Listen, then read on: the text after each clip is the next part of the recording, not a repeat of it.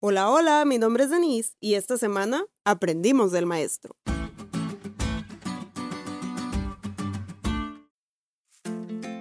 Feliz sábado, chicos. Esta semana muchos volvieron a clases. Otros presentaron exámenes de admisión o hicieron algo nuevo que les dejó alguna enseñanza.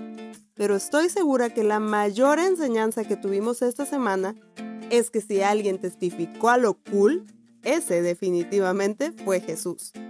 Vamos a recordar algunas de las enseñanzas del Maestro. Número 1. Predicarle a los pecadores. Jesús nos enseñó que a los pecadores no hay que evadirlos, sino salvarlos. Obvio no salvándolos nosotros, sino presentándoles al Cordero de Dios que quita el pecado del mundo.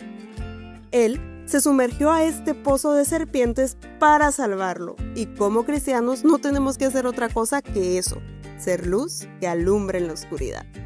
Número 2. Presentar la verdad con amor. Seguramente muchas veces lo habías oído, pero no lo entendías hasta que vimos que la verdad sin filtros, es decir, sin amor, se llama sincericidio. Jesús nos muestra que las palabras llenas de gracia tienen un efecto poderoso en el corazón de las personas. Como dice la lección, Jesús fue tan compasivo que tuvo cuidado de no herir innecesariamente a alguien que acababa de llegar a la fe ni apagar aún las brasas más pequeñas de fe en sus corazones. Y, número 3, lo que verdaderamente importa. Jesús nos enseña que lo más importante no es satisfacer las necesidades manifiestas, sino ir más allá, compartiendo el pan de vida. Lo más importante no es sanar una enfermedad. Finalmente es un mundo que perece.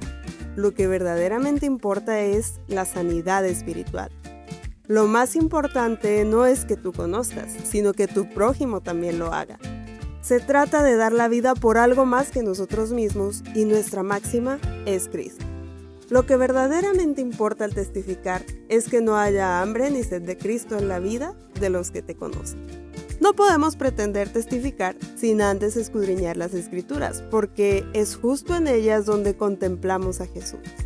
Se acaba la lección pero no la misión de compartir con otros a ese Jesús que nos rescató del pecado, que tiene cuidado de nosotros y que vuelve pronto.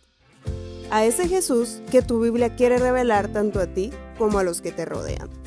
Hoy puedes encender la luz para alguien que está en tinieblas, llevar el pan para el que tiene hambre, ser la frase dulce de alguien que vive en amargura, la esperanza del que está cansado, el grano de fe de quien ya no tiene nada, si tan solo sigues las pisadas de Jesús.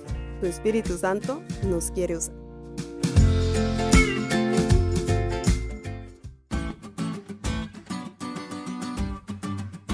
¿Te diste cuenta lo cool que estuvo la lección? No te olvides de leerla y compartir este podcast. Es todo por hoy, pero mañana tendremos otra oportunidad de estudiar juntos.